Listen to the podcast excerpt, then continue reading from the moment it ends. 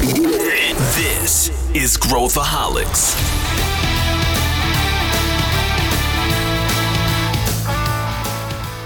Olá, aqui é Pedro Weingärtner, eu sou o CEO da ACE e esse é Growthaholics, o podcast para quem adora inovação e empreendedorismo. Hoje a gente vai mergulhar no mar de possibilidades que é carreira empresas de tecnologia. Como que essas empresas uh, apresentam oportunidades para quem está no mercado e principalmente como que nós podemos pensar sobre as nossas carreiras nesse contexto. Se você quer entrar de cabeça em como pensar sobre esse mercado e conhecer gente top, não perca esse episódio. Para mostrar Algumas dessas carreiras eu trouxe três pessoas que, apesar de terem caminhos completamente diferentes no mercado de tecnologia, têm muito a acrescentar e têm ótimas dicas para a gente. O episódio de hoje conta com a Clara Bidorini, que é Startup Biz Dev Manager da AWS, da Amazon, a Bruna Gribeler, que é diretora de tecnologia da Pipefy, e a Daniela Binatti, que é co-founder e CTO da Pismo. Vem com a gente! Estou aqui com três profissionais tops para a gente aprofundar o tema de carreira. Eu queria primeiro apresentar uh, cada uma delas. Eu vou pedir para elas também se apresentarem. Então, começando aqui pela Clara Bidorini. Tudo bem, Clara? Tudo bom, Pedro? Que bom estar aqui com vocês. Conta um pouquinho de você, Clara. O que, que você faz? Com certeza. Então, hoje eu sou Business Development Manager para startups, né, na Amazon Web Services. Uh, sou também professora de design estratégico no IED e ensino também no curso de Open Innovation na pós-design e inovação da SPM. Tirando as outras coisas, né? Nossa, já, já tô cansado aqui só de te ouvir. e Bruna Gribeler. Pronunciei certo, Bruna?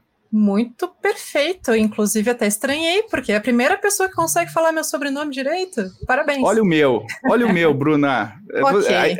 Tem um precedente aí, né? Sim. Muito bem-vinda. Conta Obrigada. um pouquinho de você, Bruna. Bom, é, bom, como ele falou, meu nome é Bruna Griebeler, é perfeitamente sobrenome, apesar de que a gente escreve Griebeler, então vocês podem encontrar desse jeito também. Eu sou diretora de tecnologia, né, diretora da área de engenharia da Pipefy, então, estou trabalhando com tecnologia já há 20 anos, agora em abril vai fechar 20 aninhos trabalhando com tecnologia. Já fiz de tudo na vida, então é, estar agora como diretora é um desafio bem bacana. A gente vai falar um pouquinho, um pouquinho mais sobre isso na sequência.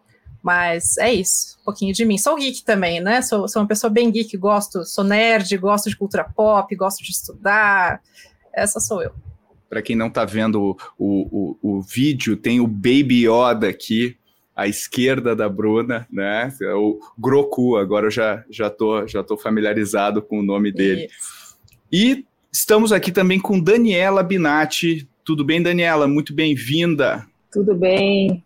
Super obrigada mais uma vez pelo convite. É um prazer estar aqui com vocês. Eu sou, falando aqui um pouquinho de mim, eu sou cofundadora e CTO da Pismo, a Pismo é uma empresa de tecnologia que tem uma plataforma de processamento de core banking e de meios de pagamento. Então, a gente é, fornece toda a infraestrutura para bancos incumbentes, bancos grandes ou fintechs que querem construir e é, desenvolver produtos financeiros para os usuários finais, eles podem construir em cima da nossa plataforma.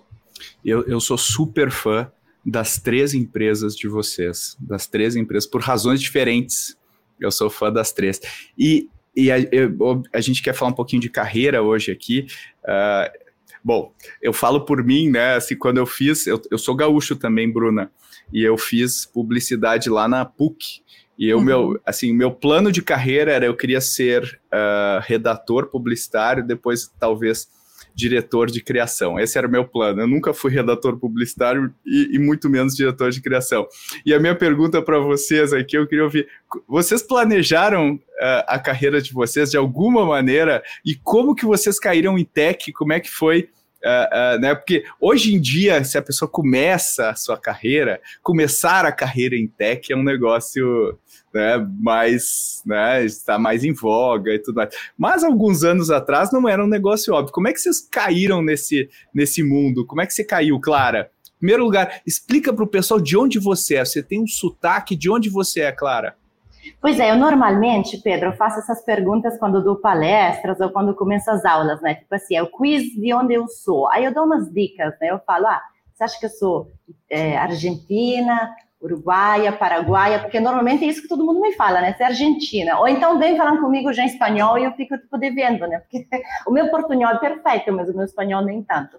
Então, assim, eu sou italiana, é, então, de, um, de uma cidade que para a Itália é uma cidade média, né? Mas quando eu cheguei no Brasil, descobri que é um cesto da Moca. Então, o pessoal falou: vem conhecer o bairro italiano, Clarinha. E eu, tá bom. Aí fui lá, era tipo assim, seis cidades, entendeu? Então, é, essa, esse primeiro choque foi incrível. Eu sou, eu sou, então, do norte da Itália, né? Perto de Milão. E eu, Pedro, o que você está falando é muito engraçado, porque quando eu fiz o, o, o loop, né, para entrar é, na Amazon, você faz né, várias entrevistas, né, tem um loop com várias pessoas. Uma, uma das pessoas me perguntou: o que, que está fazendo uma arquiteta trabalhando com startup? E arquiteta, arquiteta, não arquiteta de soluções, né? Trabalhando com tecnologia e startups no Brasil. E eu, pois é, eu não imaginava quando comecei a cursar, né, quando me inscrevi na, na faculdade, que eu ia acabar trabalhando com tecnologia com empresas uh, né, que usam tecnologia de uma forma exponencial. Então, assim, é, o meu percurso com certeza não foi não foi planejado dessa forma. Assim, eu vivi, né, é, claro, sou italiana, vivi é, sete anos em Portugal, em Lisboa, que foi onde eu aprendi português, falando português de Portugal. Um, vivi na, na Suíça, é, eu fiz mestrado né, em Lisboa, em arquitetura, depois eu fui para a Suíça, para Lucerne, numa área uh, alemã, né? E daí eu vim para o Brasil. Então, o choque cultural não podia ser mais acentuado lá atrás, né? Então, estou aqui há 10 anos, estou amando é, morar no Brasil. Uh, quase fui para Macau, na China. Mas, assim, é isso que eu acho que é interessante trazer para responder a sua pergunta. É, eu não planejei minha carreira, não planejei chegar aqui, mas eu acho que a minha carreira, de alguma forma, reflete a minha inquietação com a vida, né? Com a curiosidade de conhecer coisas inovadoras, novos lugares, novas culturas. Um, eu acho que a Amazon e a Amazon Web Services são lugares onde você pode é, descobrir mundos que, que, que, estão mudando também o dia a dia das pessoas, né? Então, acho que esse não planejamento está tudo bem e tem justamente um reflexo no que, que eu vim vivendo ao longo da minha vida, essa busca pela novidade. Muito legal. É, é, é foi, foi meio que guiada pela curiosidade, né? Por, por, por coisa. E acabou, e a gente acabou caindo aqui. Agora, você, Bruna, você teve, uh, se a gente olha, eu, eu, dei uma stalkeada no teu, no teu LinkedIn, e se a gente olha a tua trajetória, tem uma linha temática, assim, né? Mas uh, como, é que, como é que foi para você isso? Você pensou nisso ou meio que foi descobrindo à medida que você fazia? Olha, fui descobrindo à medida que eu fui olhando as coisas e as oportunidades que a vida ia trazendo, sabe? E da mesma forma que a Clara colocou a questão da curiosidade, tudo começou com curiosidade também. É, eu lembro que quando falaram de internet, né, estavam começando a falar sobre internet, eu não tinha internet, mas eu ficava, caramba, como assim um acesso em tempo real com o Japão? Como que eu levo, mando um texto, uma imagem de um país para outro tão rápido. E aí eu fiquei, nossa, mas eu preciso descobrir como é que faz isso. E eu vi que tinha que estudar bastante para entender como isso funcionava. Né? Na verdade, na época, eu estava estudando os protocolos que se usam em roteadores. Então, protocolo BGP, o SPF, enfim, protocolos de roteador de borda, assim. Aí eu vi, não, tem que estudar um pouquinho mais, não é só ler um texto sobre. Então, vamos fazer um curso. E aí, eu fiz um curso de sistemas de informação na URGS, lá no Rio Grande do Sul também depois já emendei com curso de redes também, aí já fui fazer faculdade também, aí uma coisa levou a outra, porque uma pergunta levava a outra. Então, beleza, primeiro, como é que a informação chega de um ponto para outro? Depois, como que cria um site? Depois, mas e se eu quiser fazer um site mais veloz para não prejudicar a rede? E aí, uma coisa levava a outra, isso nunca parava, nunca parava. E foi justamente essa questão da curiosidade que fez eu ir para esses caminhos todos, porque quando eu aprendi a redes, eu, ok, eu vou aprender programação, quando eu aprendi a programação, ok, mas como que eu lido com pessoas para conseguir crescer nessa área, conseguir me desenvolver mais nessa área e ajudar outras pessoas também, uma coisa foi meio que levando a outra, por isso que tem bastante coisa ali, né? Você deve ter visto que eu já fui programadora, já trabalhei com infraestrutura, trabalhei com suporte, Uh, aí depois fui para gestão, estou em gestão há alguns anos já. Porque é sempre desafiador. Eu não fico no mesmo lugar e na mesma posição se não está mais me desafiando de alguma forma. Então, eu sou bem generalista, gosto de várias áreas diferentes e tentei usar isso a meu favor. Eu não gosto de ficar só num ponto, sabe? Eu gosto de ficar em várias áreas diferentes, saber o todo, ter essa visão. E aí, quando uma coisa realmente me chamar muita atenção, eu foco nela e estudo mais aquela parte. Então, minha carreira foi assim, totalmente movido por curiosidade. Eu consigo me relacionar com isso, e eu, e eu acho que dá para a gente pensar em termos de, né, você começa com uma coisa mais tech, né, com a parte mais de mão na massa, e depois você vai para uma coisa mais de gestão, né, que é, é meio que o, o caminho aí que a maior parte das pessoas faz, né, é muito interessante. E já você, Daniela, optou por uma carreira, uh, né, você começou nesse mundo financeiro, né, ou, ou, caiu no mundo financeiro, como é que foi isso? E, e como que foi também a tua, o teu estalo aí para empreender, né? É, é, na verdade, o começo é interessante, às vezes até olhar o, o ponto onde eu estou hoje, porque não foi nada planejado nesse sentido, né? Eu venho, é, tenho origem numa família muito simples, muito simples. Meus pais estudaram até a quarta série, trabalharam na roça.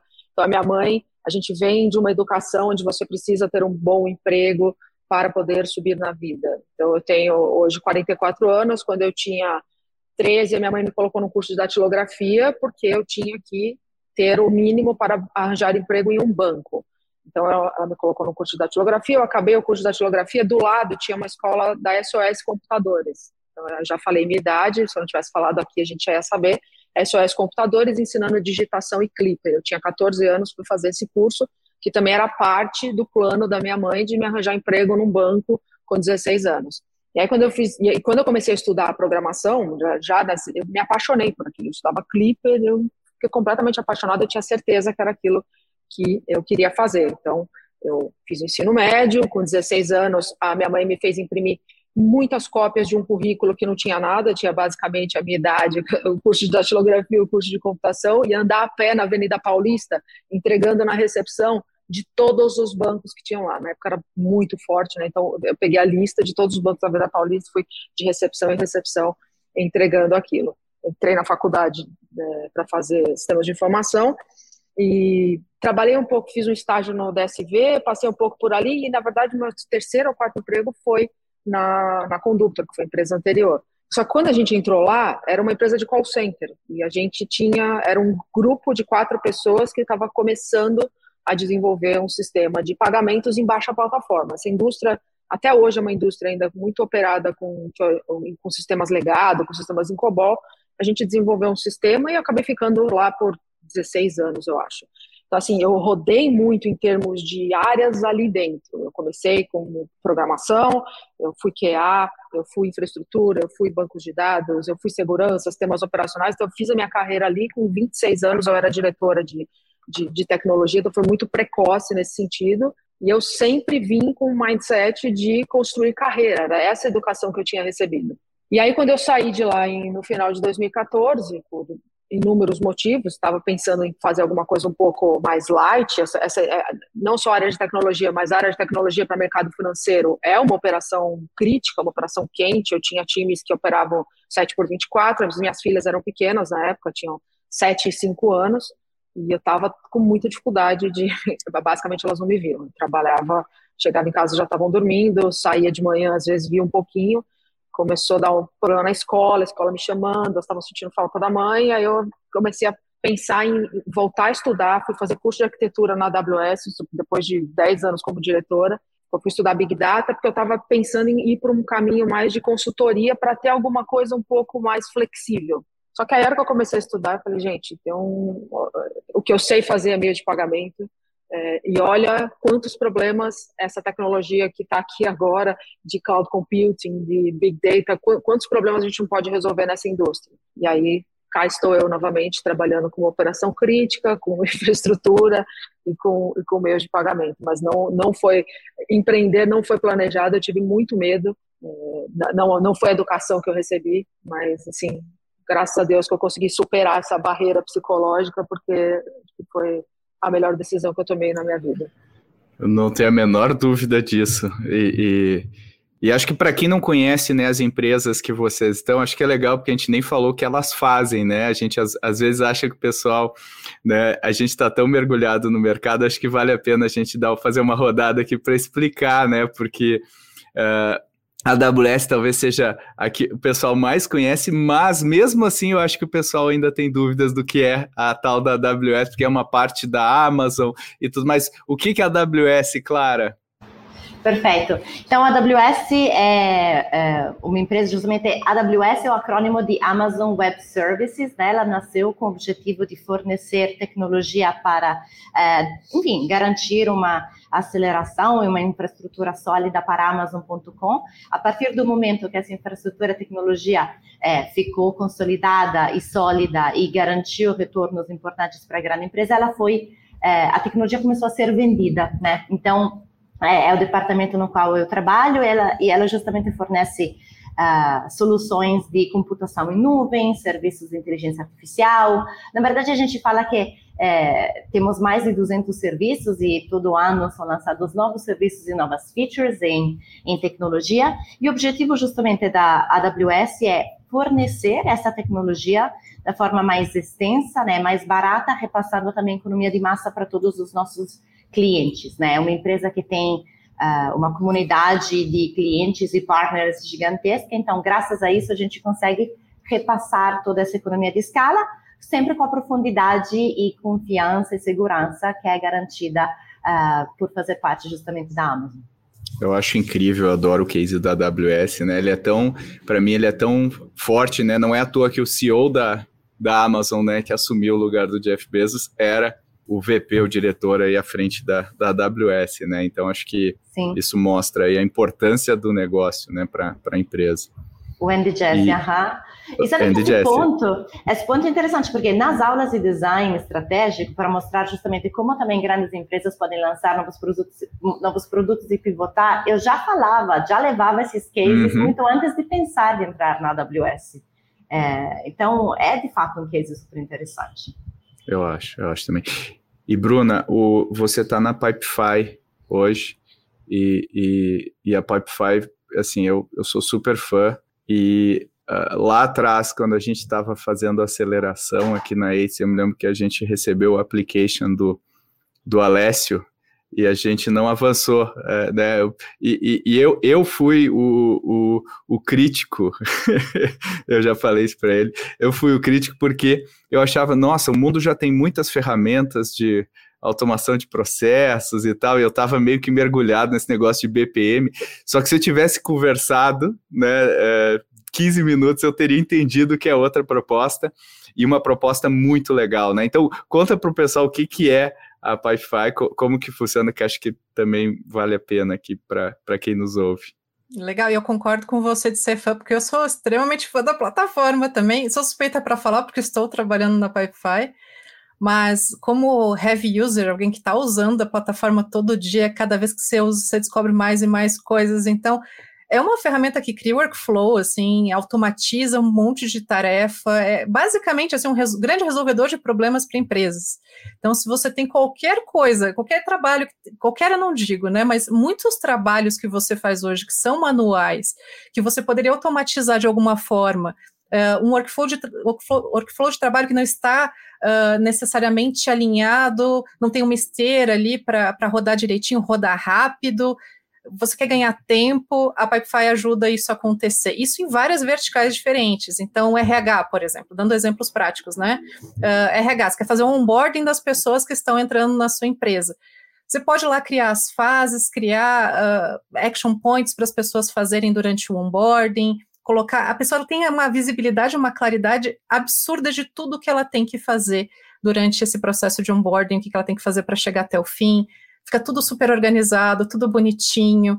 Então, todo aquele trabalho manual, clica, arrasta, uh, cria um monte de planilha, cria um monte de. Nossa, você automatiza tudo. E, e como uma pessoa de tecnologia, e por isso que eu sou suspeita para falar, minha vida automatiza coisas, né? Agora você imagina para pessoa que não é programadora. Eu consigo automatizar minhas coisas codando, certo? Desde muito cedo. E a pessoa do RH e a pessoa do financeiro que não consegue porque não sabe programar, usa Pipefy?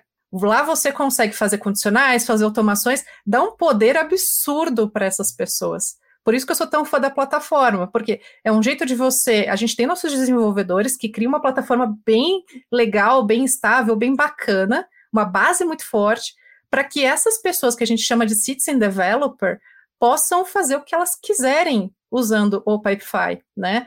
Então, você não depende tanto do IT ali para te ajudar a fazer algumas coisas, o que é excelente, porque a gente não tem tanto desenvolvedor no mercado, a gente sabe muito bem o quanto está difícil e quanto não é escalável. Então, ter ali, dar poder para o citizen developer, que é aquela pessoa que está ali eu quero ter autonomia, mas eu não sei programar, eu quero ter autonomia, mas eu não, não, sei acessar banco de dados. Então tem uma API fácil de usar, super fácil de usar, cheia de exemplos, cheia de documentação, a gente provê tudo para o cliente final. Tem ali o clica arrasta, cria condicional, exemplo, template. É um grande resolvedor de problemas para as empresas. É assim que eu vejo o Pipefy, apesar dele se vender como um grande workflow, né, criar workflow para automatizar muito rápido. Na prática, eu vejo como um grande resolvedor de problemas para as empresas, principalmente para quem não é da área de tecnologia, essas pessoas se beneficiam para caramba. Como eu atendo os clientes muitas vezes, eu, dentre as áreas que, que eu atuo, tenho suporte também, é, ver o, o, brilho no olhar do outro lado, do cliente que está lá resolvendo um negócio, que estava há anos sendo um problema com o produto, dá um baita de um orgulho. Gostei do teu entusiasmo aí para vender a plataforma. E eu, eu acredito muito, Bruna, nessa, nesse caminho do low code, do no code aí, como, como forma de, não digo resolver, mas minimizar o gap que a gente tem hoje, né, de desenvolvedores, tal, que a gente já vai falar sobre os desafios que a gente tem nessa área, mas é uma, eu acho que dá o poder para a pessoa de negócio uh, uh, construir aplicações simples, automatizar coisas, eu acho que é para mim é, um, é, um, é uma nova fronteira que a gente que, que só vai crescer, né? Que só vai crescer. E é legal para os dois lados, assim, porque os dois lados. que o dev ele vai ter outros tipos de desafio, então Imagina que antes o dev tinha que ficar ajudando a regar o financeiro, etc. Coisas básicas, né? Coisas muito básicas. Agora não, o poder está com eles e o dev vai fazer coisas realmente muito legais e muito desafiadoras. Então é win-win o pessoal ganha autonomia nas outras áreas, tecnologia ganha autonomia para resolver os maiores pepinos, então, por isso que eu sou tão entusiasta e por isso que eu estou vendendo também o produto, porque realmente você vê o impacto na vida das pessoas, né, que utilizam, isso é muito gratificante. Legal. E, e Daniela, o, eu acho que muita gente que está nos ouvindo não sabe, mas usa os teus serviços, né? Usa o serviço da, da, tua empresa. Eu acho que é legal explicar como que funciona isso da prática, né? Como é que as é, pessoas é, não sabem? É possível. Hoje tem 40 milhões de pessoas usando a plataforma da Pismo de alguma forma. Então, é, na verdade, o que, o que a gente construiu aqui é, é difícil às vezes até de, de, de explicar, porque a gente vende os nossos serviços, como eu falei lá atrás, para bancos, fintechs, empresas que querem entregar produtos financeiros para o usuário final. Então, seja uma conta bancária digital, seja um cartão de crédito, débito, pré-pago, múltiplo, Visa, Mastercard, funcionando numa rede específica, é, ou seja, uma gestão marketplace, a gente faz gestão de marketplace é, de, de, estabelecimentos é, é por trás. Então, um, um pouquinho hoje, trazendo, é, materializando um pouco disso, então hoje a gente faz para o Itaú é, todo o back-end do, do IT, que é o braço digital deles, né, que concorrem com, com, com os bancos mais digitais. A gente faz o Samsung Card, a gente faz o Credit Caron, a gente a gente está por trás de todo o braço de varejo do Banco BTG, que é um banco grande de investimento. Ele tem o BTG+, que é o braço de varejo, então a gente está por trás fazendo conta corrente, cartão múltiplo, Mastercard. A gente processa várias fintechs, a gente processa uma rede grande de departamentos chamada Falabella, Chile, Peru, Argentina e Colômbia. Então, o que acontece é que a, a gente provê, a gente é, é, é, bem uma empresa de infraestrutura. Então, é como se fosse, é, a, a gente está em cima da AWS, né? Então, a AWS está na estrutura mais básica, a gente está em cima entregando para esses players uma infraestrutura que permite a construção de produtos financeiros. Então, é, a gente não toca os aplicativos de internet banking, mas por trás da carinha que o usuário está consumindo ali é, somos nós que estamos que, provendo o serviço de armazenamento, de controle de saldo, de processamento de transação. Então, toda a comunicação com a Visa e com a Mastercard é a gente que faz. Então, num processo de. de é, é uma cadeia muito grande, né? Muita gente não tem, eu acho, noção do, do tamanho dessa cadeia, né? Então, quando você desce com o seu cartão de crédito no café e passa numa maquininha, você está muitas vezes mandando aquela transação para um subadquirente, que está passando para um adquirente, que é Visa, Cielo, Stone, que está entregando para uma bandeira, que é Visa, Mastercard, que passa pelo banco emissor, que é quem está, de fato, te entregando aquele plástico, e chega num processador. Somos nós, no caso. Então, a gente é o último nó de uma cadeia gigante de processamento que provê esses serviços todos. Então, a gente vem Aí hoje a gente processa, como eu falei, 40 milhões de contas aproximadamente, processa muitos bilhões de, de dólares em transações é, é, por mês. E a gente construiu uma solução, como eu falei, é, é uma indústria que é, que é muito legada, né? Números é, publicados recentemente dizem que tem 70, 80% das transações financeiras do mundo ainda são processadas em COBOL. Então você tem muitas iniciativas digitais, mas na grande maioria, a, a, a inovação está na camada de apresentação. Muitas dessas soluções ainda se apoiam em soluções legadas. Então, foi daí que a gente decidiu construir. A gente, a gente entendeu que existia uma oportunidade para fazer inovação e fazer uma coisa diferenciada por baixo do capô, ali na camada onde ninguém está vendo. E é isso que a gente é, acredita cada vez mais que vem alavancando um número muito grande de, de emissores, de instituições a entregar produtos mais, mais flexíveis, mais customizados para o usuário final. Muito legal. Eu sou, eu sou, olha que interessante, né? As três uh, empresas oferecem a a infra, né, para a gente fazer as coisas, né? As três empresas fazem isso e eu acho que é, é, as três também tem, criaram estrategicamente tem um curso, um, um, um modelo de lock-in, né, dos clientes muito grande, né? Ou seja, uma vez a pessoa fazendo investimento para customizar, para é muito difícil a pessoa migrar. Então, estrategicamente é muito legal os negócios que vocês uh, estão envolvidas. Você tocou num ponto super importante, que é um ponto que a gente traz muito aqui para até para como a gente constrói a cultura organizacional aqui, né? Porque players como a Pismo, players que a, a gente costuma dizer que as soluções que estão disponíveis no mercado, normalmente os bancos, os clientes que consomem, a gente se, acabam se sentindo reféns da solução. Então a gente fala que players nesse segmento eles são é, normalmente odiados, no melhor cenário eles são tolerados. E a gente levou muito isso em consideração quando a gente foi construir o modelo de serviço. Então, que a gente opera num modelo que poucos concorrentes operam, que é no modelo SaaS, que é no modelo onde a gente encoraja os bancos e os players a fazerem testes e provas de conceito com cinco cartões, com dez cartões.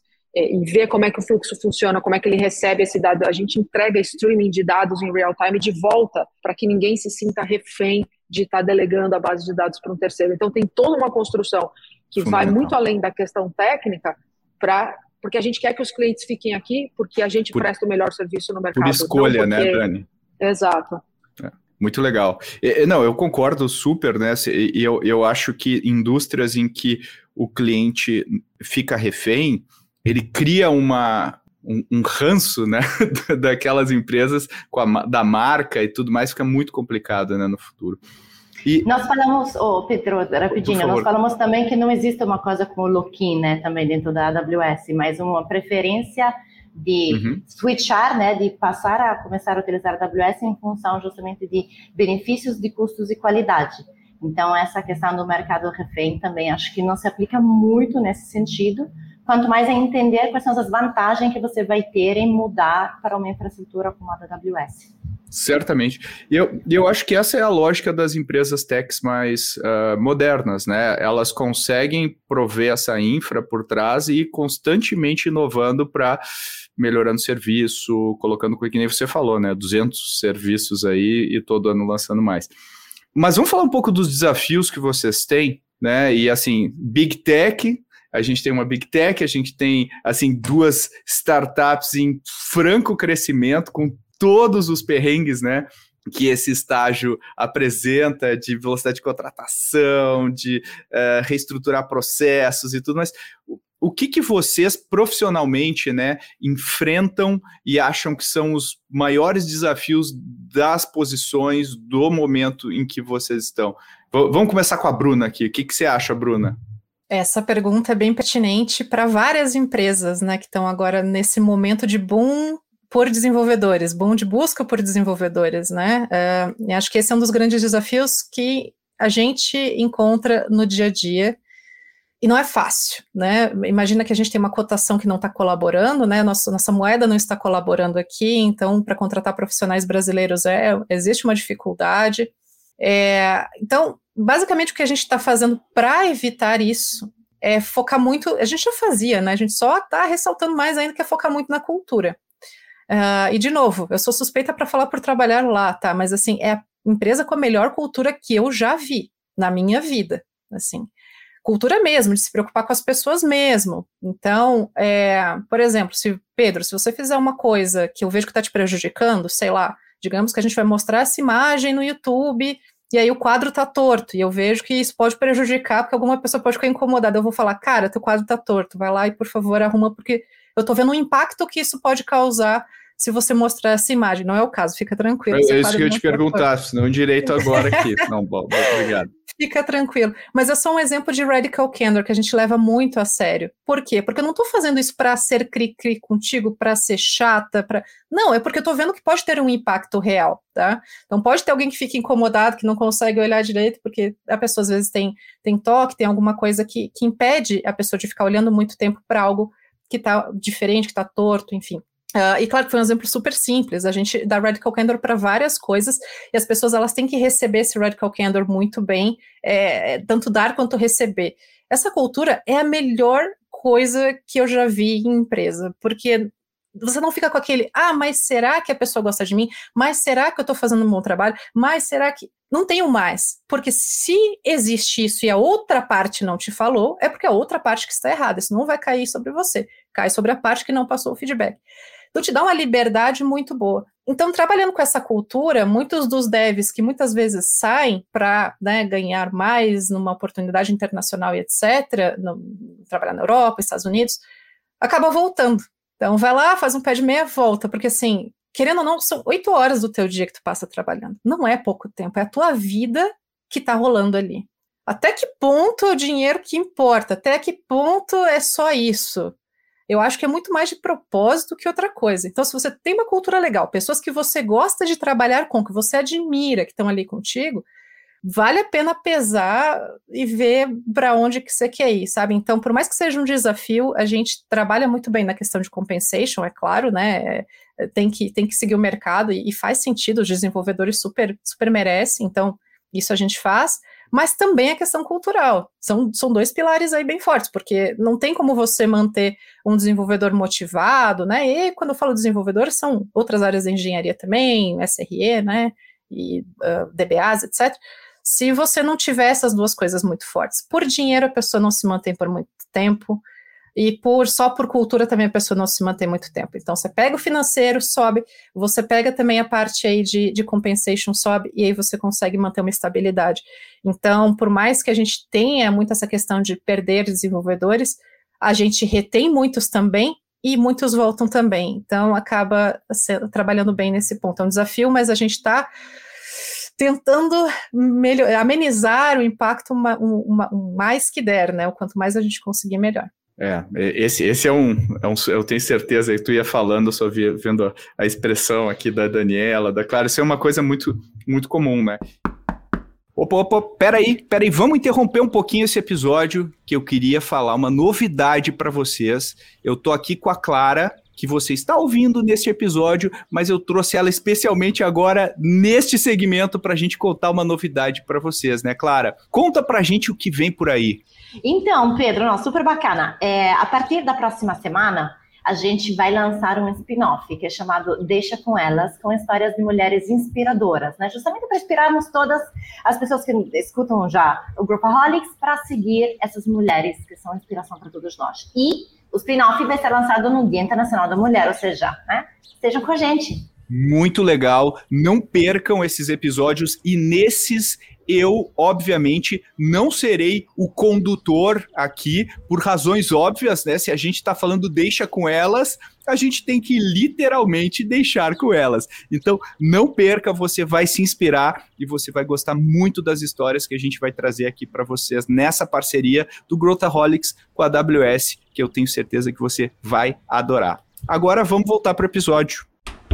E, e Clara, a, a Bruna falou de cultura, né? Você também está imersa numa empresa que tem uma cultura muito peculiar, né? Muito interessante, muito forte também, né? Uma prioridade. E uh, se você puder falar um pouquinho sobre isso e também falar um pouquinho sobre o que, que você vê de desafio hoje, você que tem um desafio uh, quase que de ecossistema, né? Assim, no seu dia a dia, de ter que interagir com as startups e, e tudo mais. Como, o que, que você enfrenta hoje, né? Que perguntas, gente, adoro. Tipo assim, a gente poderia ficar aqui falando horas, né? é, do ponto de vista de. Vamos lá, primeira pergunta, primeira parte. Sim, com certeza a Amazon tem uma cultura. É, a Amazon e Amazon Web Services, né? Na verdade, a, a empresa como um todo tem essa cultura, ela se baseia. É, se baseava até o ano passado em 14 princípios de liderança, agora a gente tem 16. E eu acho que essa criação dos novos dois desafios de, de liderança, de, eh, princípios de liderança, tem muito a ver com o que, que a Bruna acabou de falar, né? Então, se adaptar um pouco também ao momento que a gente está vivendo e como a gente consegue não só atrair mais pessoas para trabalhar em conjunto com a gente, com os nossos objetivos, mas também como é que a gente mantém essas pessoas dentro de casa. É, e ao mesmo tempo, já vou falar um pouquinho mais sobre, tipo assim, qual é a responsabilidade que uma grande empresa como a Amazon e a Amazon Web Services tem com relação a, ao ecossistema no qual ela está envolvida, né? Então, qual é a responsabilidade que ela tem, já que está num momento de escala tão grande. Então, esses dois últimos princípios de lideranças que entraram tem muito a ver com isso, né? Ser o, o lugar uh, que melhor emprega pessoas, né? Ser o melhor lugar do mundo onde você poderia trabalhar. Uh, e claro que a gente está num momento de construção, né?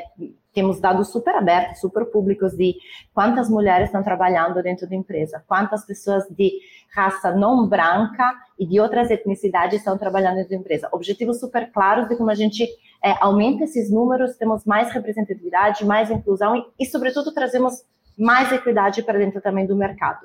Uh, e, esse, e, e esse é um, e outro justamente é trazer essa responsabilidade para o ecossistema, e aí as frentes também de suporte de sustentabilidade e o Climate Pledge, né, que é um documento que foi justamente criado para antecipar os resultados com relação à, à sustentabilidade financeira e ambiental, né, uh, que foi lançado anos atrás, é uma iniciativa bem clara de qual é, uh, assim, os efeitos que é uma responsabilidade planejada com relação ao nosso ao, ao ecossistema no qual a gente atua é, faz sentido. Então, é, esses são os últimos dois princípios que surgiram. Mas tem outros 14, né? Que particularmente aí cada um tem os seus preferidos, né?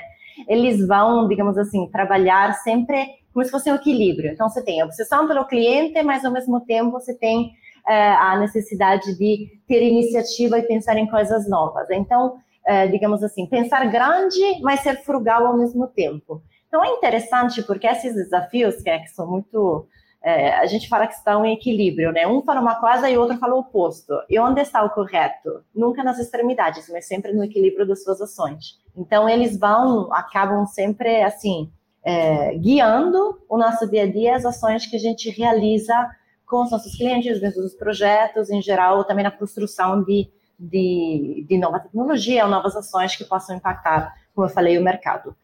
Hoje, eu como business developer, é, enfim, estamos aqui num, num, papo com duas startups, né? Mas no Brasil a gente sabe que, dependendo da fonte, a gente está conversando, ou deveria se conversar, né, com de 14 mil a 17 mil startups. Então, como é que a gente consegue manter a nossa obsessão, nosso foco no cliente e conseguirmos entregar é, de forma escalável benefícios que a AWS pode repassar para eles? Então, acho que o meu dia a dia é muito os grandes né, os grandes desafios do meu dia a dia é como é que a gente consegue estar cada vez mais próximo dos nossos clientes que no caso no meu caso é dentro do time de startups são as startups de forma relevante né sempre focando em entregar o que faz sentido para elas e ao mesmo tempo conversar com todas elas né. Então esse desafio que você definiu de sistêmico né ecossistêmico é, é, é muito complexo se a gente não se relacionar com os players do ecossistema, né, que são as pessoas que dentro do ecossistema ajudam essas startups a crescerem dentro sua jornada empreendedora. Então, é, a ACE, por exemplo, mas também universidades, incubadoras, é, corporações, corporações que também estão começando a trabalhar cada vez mais à frente de Open Innovation, uh, corporate venture builders. Né? A gente vê essa transformação dentro do mercado brasileiro, um refinamento de novos players que estão entrando para refinar essa jornada empreendedora das startups. Então, é através dessa, desse trabalho em parceria com todas essas pessoas que a gente consegue chegar nessas, vai, de 14 a 17 mil é, entidades que surgem, que podem estar surgindo nesse mesmo momento a gente está falando, né? Pode ter duas ou três pessoas que estão tirando a ideia do papel e criando essa startup, então a gente está é, aqui para ajudar elas. Pode, pode apostar que tem alguém nos ouvindo aqui que vai se inspirar com alguma coisa que a gente falou e vai e está criando algum negócio. E Daniela, hoje a Pismo está, é, me corrija se eu estiver errado, deve estar tá fazendo quase oito anos de jornada, né? Ou algo por aí? Na verdade, a, operação da Pismo começou mesmo no iníciozinho de 2017. Tá, então, 17. Ela teve, ela, teve um, ela teve um momento, eu comecei com ela como consultoria, mas a Pismo na configuração em que ela é hoje. É, ela foi, é, nasceu em 2016 e começou a operar no iníciozinho de 2017. Então, então ela, ela, ela virou uma empresa mesmo, uma startup mesmo há uns cinco anos, mais ou Isso. menos. E e, bom, é, para quem está nos ouvindo aqui, às vezes é, o pessoal não entende o que é estar dentro, né? A Bruna falou um pouquinho sobre isso, estar dentro de uma startup em alto crescimento e como é difícil tomar as decisões e rever processos, os processos começam a quebrar aqui, quebrar ali, quebrar ali, você tem que corrigir, consertar. É, é, é, é um, é um trabalho intenso, né? Como é que é isso? Uh, e, e, e, dentro dessa linha, o que, que você tira de desafio assim, os principais, se a gente for fazer um pareto para você nesse estágio?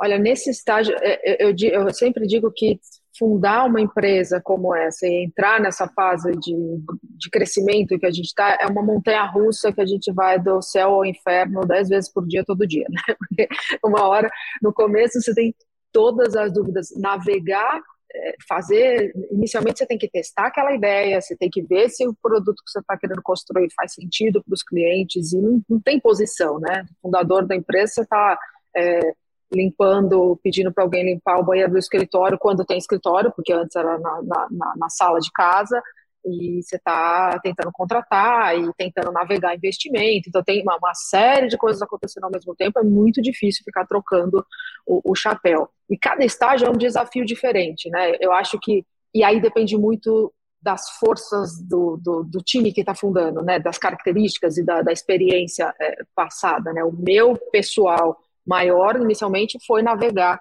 investimento, sem dúvida nenhuma, por, por N motivos. Primeiro, porque eu sempre tive uma carreira muito técnica, eu até tinha algum contato, porque eu era, era diretora da outra empresa, tinha algum contato com os investidores, mas muito pouco comparado, e, e, e private equity é, é, um bicho completamente diferente de venture capital, né? Então, quando entra numa balada de tecnologia, conversar e buscar investimento, pitch para investidor, deck, é um negócio complicado, é, nem não, quando você olha para um portfólio de startups, a grande maioria são voltadas para o consumidor, fica mais fácil de explicar né, como é que funciona o modelo de negócio. Então, acho que esse foi o primeiro grande desafio ali atrás, né, quando a gente estava começando, né, que é uma coisa que eu vim aos poucos construindo para melhorar esse lado. E, mas o grande desafio que a gente teve agora foi a, a gente as, colocou as pessoas trabalhando remoto quando começou a pandemia em março de 2020, era uma empresa de 40 pessoas. Hoje nós somos 320. É, então, ao longo da pandemia, a gente contratou aí, é, muito mais de 200 pessoas. A gente montou escritório na Inglaterra, a gente montou escritório em Singapura, a gente contratou um time inteiro de developer experience nos Estados Unidos. Então, é, quando você está tá, construindo... Tá me dando palpitação, Daniela. Você me falando é. isso aqui tá me dando palpitação agora, que nem quando a, a Clara estava me dizendo tudo que ela estava é. fazendo. É é muita coisa. E é, e é estranho, porque quando você está construindo, a, a, a empresa é, é, um filho, né? Então, assim, a gente olha cada detalhe, quer construir tudo. Eu que tenho, adoro, amo tecnologia, eu ficava sentado do lado dos times, logando no Kubernetes, mexendo na, na infraestrutura, fazendo, e de repente todo mundo está trabalhando remoto, e de repente hoje eu não conheço pessoalmente 10% da empresa. É, é um pouco estranho pensar. Tem dia que eu entro no escritório aqui, às vezes tem um grupo de fora do Brasil é, ou, ou, de outro país é, é, é, é, um pouco assustador, assim, ver a, a, proporção né, que vai tomando E a gente aqui com o chapéu de, de fundador, é claro que a gente se preocupa com o business, a gente se preocupa com a empresa, mas a gente se preocupa com as pessoas. A pandemia foi um desafio enorme pessoal para todo mundo, né? Então a gente reforçou muito, construiu muito um, um, um, time centrado nas pessoas, até indo na linha do, do, que a Bruna comentou, né, sobre o desafio de retenção e contratação.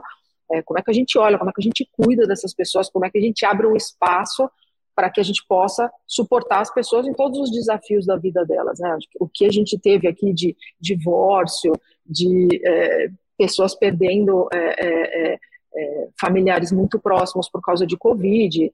A gente, tá, a gente tem uma pessoa do nosso time dos Estados Unidos, é a única pessoa nos Estados Unidos de uma família inteira que está na Ucrânia. A gente está hoje aqui se mobilizando para ver o que, que a gente consegue ajudar. Então, assim, a gente tem um time de pessoas muito forte que dá esse suporte e que alivia um pouco a gente, porque parece que não. É claro que a gente olha para o business, a gente olha para o sonho vai ficando cada vez maior, né? Então, você olha agora eu quero ser a maior do Brasil, a maior da América Latina. Agora, tenho certeza que a gente vai ser a maior do mundo e a gente está trabalhando para isso. Mas quantas famílias, quantas pessoas estão aqui, embarcaram nesse sonho com a gente dependem da gente, né, de certa forma. É uma responsabilidade muito grande. Então, são desafios são, são inúmeros e a cada estágio eles mudam um pouco de, de natureza. Mas é, é, é um processo é, encantador. Eu, eu, eu, eu aprendo que... muito todos os dias. É, eu tenho certeza. E, e, e, esse desafio né, que a Bruna falou, da como que você mantém a cultura numa empresa em alto crescimento. Esse é, ainda mais, né, com o remoto, com escritórios remotos, para mim é o, é o, é, o, grande desafio, né? Como é que vocês normalmente estão trabalhando? E aí vale para vale, vale para todas. Aí, como é que vocês estão lidando com isso, né? Vocês dobraram o esforço nos rituais. Uh, como é que a gente lida com isso, especialmente considerando que um, muito da diferenciação das startups está no aspecto cultural, né? Que nem a Bruna acabou de dizer, o que retém muitas vezes e tal. Como é, como é que se trabalha isso, Daniela, começando por você? A gente, é, acho que esse foi o grande desafio, estabelecer esses rituais, né? Não só estabelecer ways of working em termos de comunicação e rituais para seguir as, as, as, cerimônias e os processos né, de engenharia, os processos do time, mas criar, a gente se reinventou, a gente criou um grupo de bem-estar, olhando para as pessoas como um todo. Então, tem é, uma série de atividades então, para entreter as pessoas. Tem, tem é, ginástica com personal training online, tem yoga é, com atividade online, tem um processo que acontece a cada. Todo mundo, quando faz aniversário, recebe um kit em casa. A gente faz cafés com founders, que a gente chama, porque a gente começou a perder muito contato com as pessoas, então aí tem, a pessoa recebe, a, a gente procura fazer a pessoa se sentir parte do grupo, parte do que a gente está tá construindo. Então, além, além das cerimônias corporativas, então, por exemplo, a gente tem o, a reunião geral de time que é, é, é, é, um pouco assustadora. Se olhar, você vê 300 pessoas conectadas no Zoom com tradutor online, porque nem todo mundo fala inglês e quem está nos Estados Unidos e UK não fala português. Então, fica uma pessoa com salas onde você escolhe o idioma, é, então, tem os rituais corporativos e tem os outros, então, que cada time constrói o seu. Então, a gente, a gente vinha fazendo muitas dessas cerimônias online, então, como eu falei, café com founders, é, café com time de liderança, happy hour de times específicos. Então, tem uma série, e tem um time só cuidando disso, só olhando para essas pessoas, só abrindo espaço para que as pessoas possam falar é, e, e, trazer as suas questões pessoais para ver como é que a gente ajuda. Mais recentemente, a gente está pilotando agora e foi sensacional. A gente fez dois agora nas últimas duas semanas. A gente está criando um processo que a gente chama de team building, que é pegar grupos específicos de áreas específicas. A gente traz todo mundo, de onde esteja no mundo ou no Brasil, porque hoje, a gente tem 260 pessoas no Brasil, mas só 100 estão em São Paulo, né? Então já já já está é que foi uma das decisões que a gente tomou durante a pandemia. A gente traz todo mundo aqui para o escritório em São Paulo e tem uma semana de trabalho com dinâmica, com suporte para criar essas conexões, para que as pessoas se conheçam pessoalmente. Tem happy hour, tem almoço, então a gente está o tempo todo aqui se reinventando para conseguir manter esse grupo coeso, né? Porque um dos é claro que o, trabalhar nesse modelo é um desafio, mas onboardar tanta gente nova nesse contexto, a empresa multiplicou por cinco nesse contexto. O processo é muito, acaba sendo muito mais, mais lento. Então, é, é uma, uma, uma área e um assunto que a gente se preocupa muito e tem investido bastante energia. Agora, pra, pra, a gente está num, num, num, fazendo já, migrando aqui para o nosso fim do episódio, eu queria perguntar para vocês agora. Tem um monte de gente que está nos ouvindo uh, ou não está seguindo uma carreira em tech ou está uh, iniciando a sua carreira.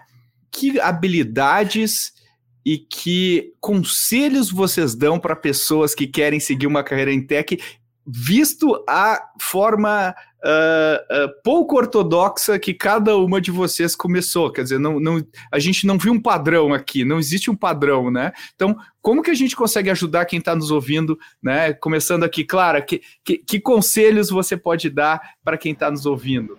Legal, Pedro. É, bom, eu acho que, enfim, falando para quem que se sentiu às vezes fora da caixa, que nem eu, né? Passando de cultura em cultura, experiência por experiência, assim, não, não ter medo de ser considerado fora da caixa, ter visões diferentes e aprofundar essas visões, né?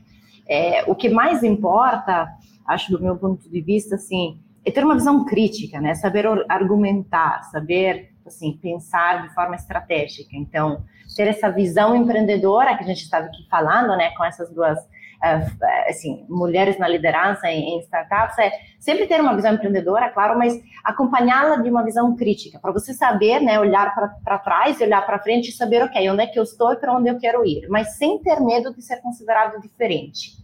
É, acho que essas visões diferentes nos tornam únicos, né? E se a gente é único, a gente consegue ser dono do seu, do seu destino.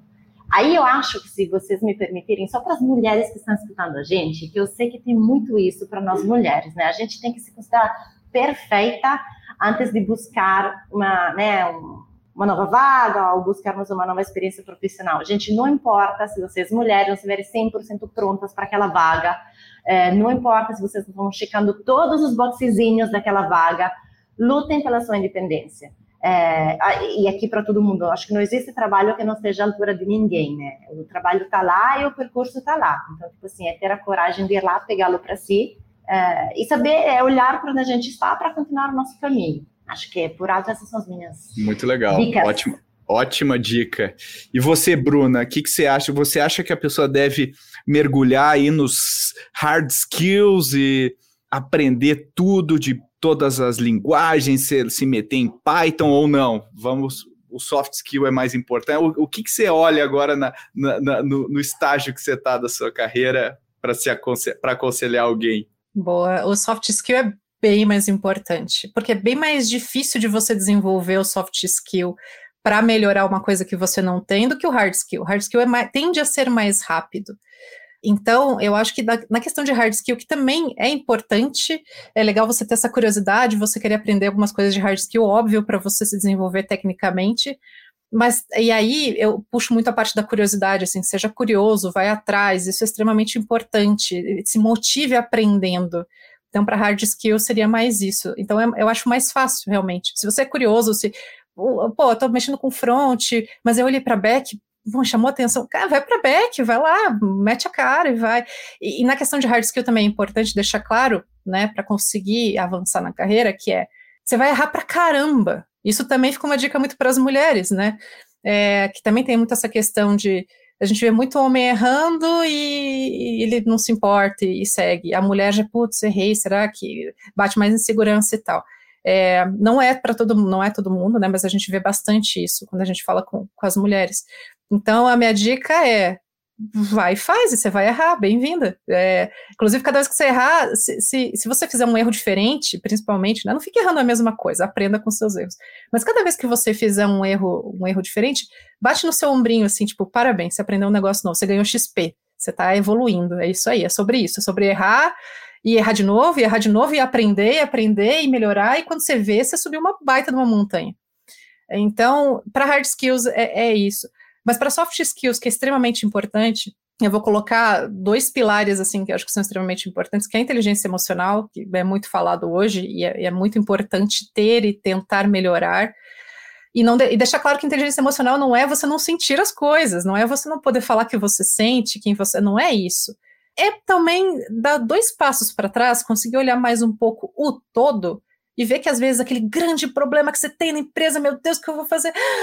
Não é tão grande assim. Então a gente olha, tem uma guerra acontecendo agora, né? A gente teve uma, tem uma pandemia acontecendo, vidas se foram. Isso não tem volta. Se o servidor cair, você consegue trazer ele de volta. Então, por mais que você tome todo o cuidado, foque em resultado, etc., o desespero, nesse caso, não tem nem sentido. Você consegue retornar as coisas, você consegue recuperar o dinheiro, você consegue fazer várias coisas para evitar que aquele servidor caia de novo e tal. Você vai trabalhar muito forte com aquele erro que foi cometido, você vai resolver. Uma vida perdida não tem o que fazer.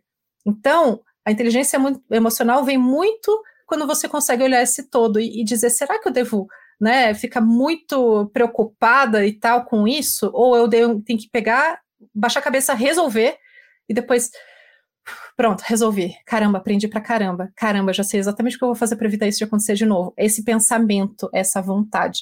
Então, inteligência emocional focada na, na resolução de problemas, querer resolver problemas e ter maturidade, né, para entender que as coisas nem sempre vão ser como você quer e tá tudo bem, e muitas vezes não tá como você quer porque você não tem a visão do todo que ainda te falta, porque você ainda está em crescimento. Então a gente às vezes tem muito aquela coisa de, ah, mas tá fazendo errado, ah, mas deveria ser assim, deveria ser. Por quê? Faça os cinco porquês. Por quê? Ah, porque eu não concordo. Por que, que você não concorda? Ah, porque eu acho. Não, você acha, mas você... ou você sabe por que, que, que foi feito desse jeito. É, não, não, eu só, eu só acho. Então vamos estudar mais sobre isso, vamos entender o porquê que as coisas foram decididas dessa forma, vamos entender por que, foi levado para esse caminho e não para o caminho que você quis.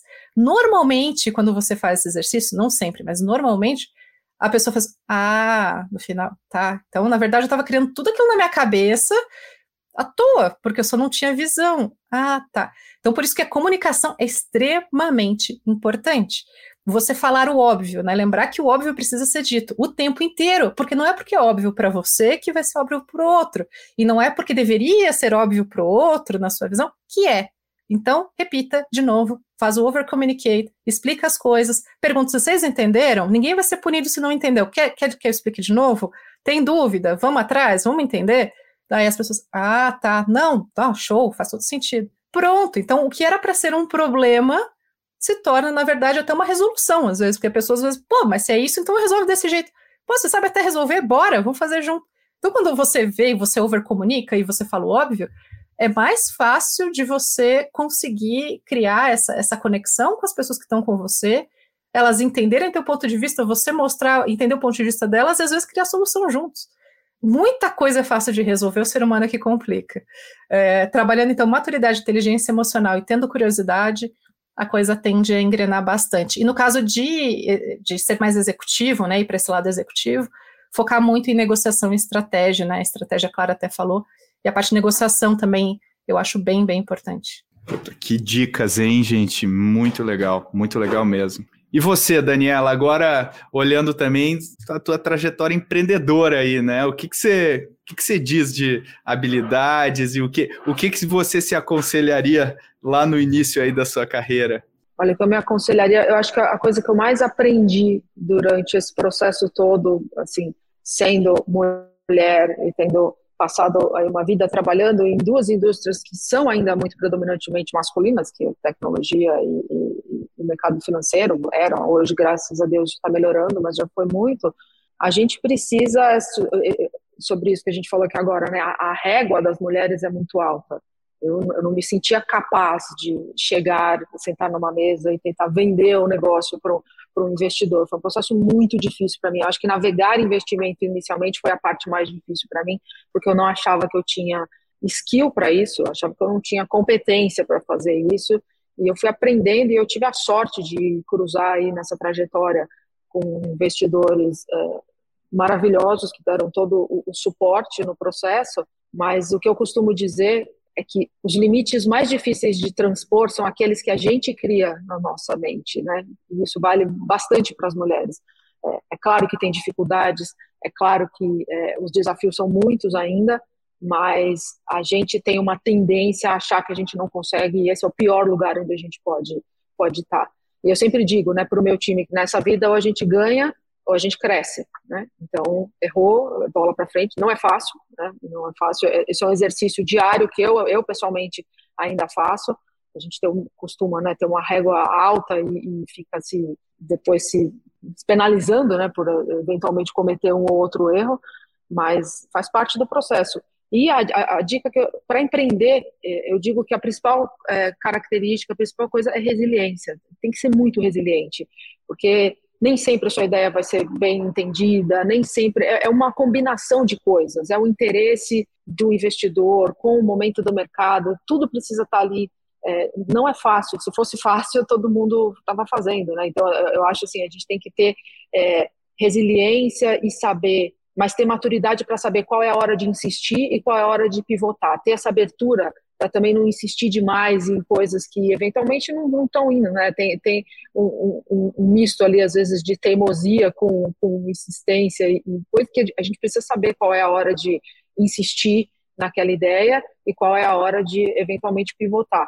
E, para terminar, para mim, self-awareness é tudo. Não existe é, diretor, um diretor que é um diretor maravilhoso e um técnico sensacional. As pessoas têm características diferentes e você saber é, quais são as suas forças e onde é que você precisa de complemento é, é tudo para qualquer carreira, seja para empreender ou seja numa carreira corporativa. É, eu acho que as mulheres, principalmente, tendem a insistir demais, a querer é, ficar muito boas nas coisas que em tudo, né? Não dá para ser perfeito em tudo. Então, saber e concentrar nas tuas forças e trazer pessoas que te complementem para fazer um trabalho em time, eu acho que é, é, é uma dica que eu deixaria aqui para quem quer desenvolver sua carreira. Nossa, quantos insights aqui, eu acho que a resiliência é fundamental e, e é aquilo que a Bruna também falou da, do autoconhecimento, né? Uh, e, e, a gente tem que saber onde que a gente é bom, onde que a gente não é. É muito difícil é, passar por isso, né? E depois, mas depois é, é muito recompensador. Bom, gente, foi uma discussão maravilhosa. Eu aprendi um monte aqui, vários insights legais. E eu queria primeiro agradecer, né? Uh, queria agradecer. Obrigado, Clara, por, pela, pela sua participação. Eu que agradeço demais por esse papo incrível com vocês. Obrigado, Bruna. Foi excelente. Aprendi um monte aí com você. Eu que agradeço também. Muito bom ver a Clarinha de novo, conhecer você, Pedro, e ver a Dani de novo, que é uma baita inspiração. Quando a gente vê uma mulher CTO, eu tenho a sorte de reportar para uma mulher CTO também. É uma baita inspiração, Dani, tenha certeza. A, a, minha Dani também, a minha CTO também se chama Dani, tá? Então, é, as Danis aí são uma baita inspiração. Queremos mais CTOs mulheres no mercado brasileiro. É isso aí, é isso aí. E Dani, faço das palavras da Bruna as minhas, não só a minha admiração aí pela teu, pelo teu papel, mas pela, pela, pela tua trajetória empreendedora, né? Pelo que você conseguiu criar. Então, muito obrigado aí por ter compartilhado com a gente hoje. Imagina, eu que agradeço, foi um prazer te conhecer, prazer encontrar a Clarinha de novo aqui, maravilhosa. E muito bom te ouvir, Bruno. Né? Por mais mulheres na engenharia e por mais mulheres CTOs, a gente vai aos poucos a gente vai mudando esse cenário aqui. Prazer estar aqui com vocês. Excelente.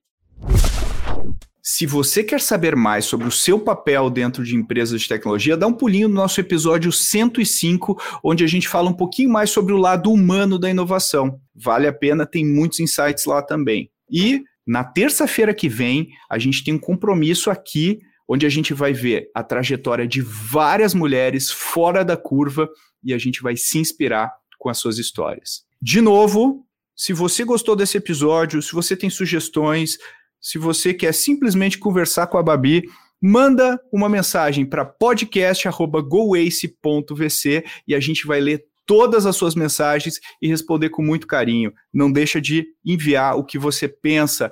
E como sempre, se você gosta do Growthaholics, para um pouquinho manda esse episódio para alguém que você gosta, para alguém que pode se beneficiar desse conteúdo e isso vai fazer a gente muito feliz. Muito obrigado e até o próximo episódio.